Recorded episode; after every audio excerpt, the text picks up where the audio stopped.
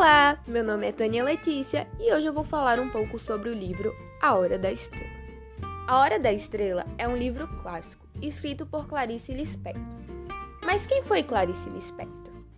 Clarice Lispector foi uma grande escritora brasileira, reconhecida como uma das mais importantes escritoras do século XX. Nascida na Ucrânia no dia 10 de dezembro de 1920, se mudou para Recife em 1929, onde viveu sua infância em Boa Viagem. Ficou órfã de sua mãe aos 9 anos e se mudou para o Rio de Janeiro.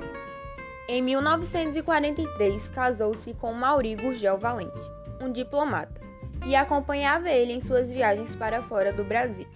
Teve dois filhos e durante esse tempo morou seis meses na Inglaterra e depois foi para os Estados Unidos. Porém, depois de um tempo, se separou do seu marido e voltou para o Rio de Janeiro com seus filhos.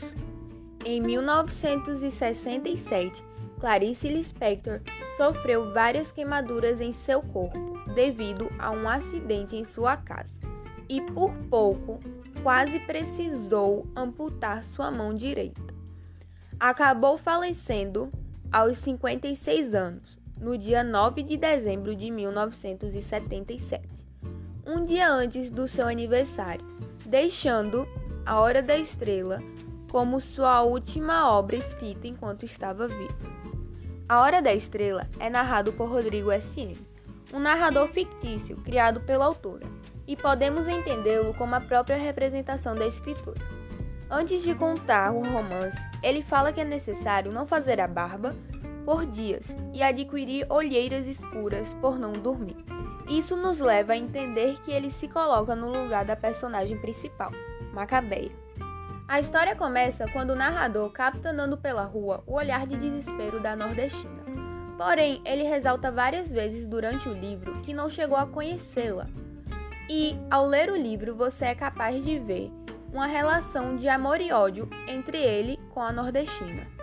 Agora eu vou falar um pouco sobre o resumo do livro.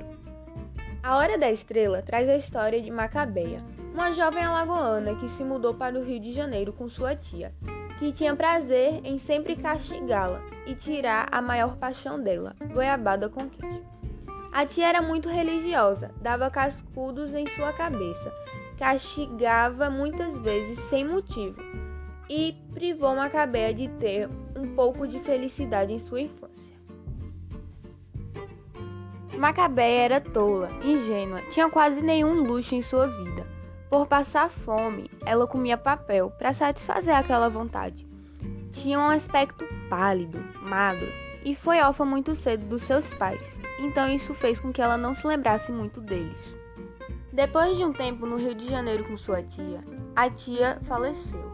Mas antes disso, Macabéia fez um curso de datilografia, pois não sabia escrever e ler direito e com isso conseguiu um emprego. A jovem tinha vários hábitos, como ouvir a rádio relógio no radinho emprestado de uma das suas amigas que dividia o quarto de pensão, para ver se aquilo cobria um pouco do vazio da sua existência e da sua solidão.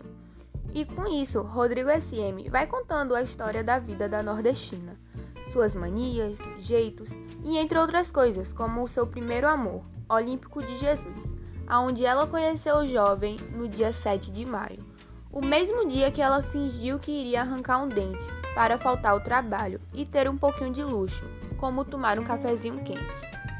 Olímpico não foi o melhor namorado do ano, tanto que trocou Macabeia por Glória, uma colega dela, só que Glória era mais cheinha em relação ao corpo.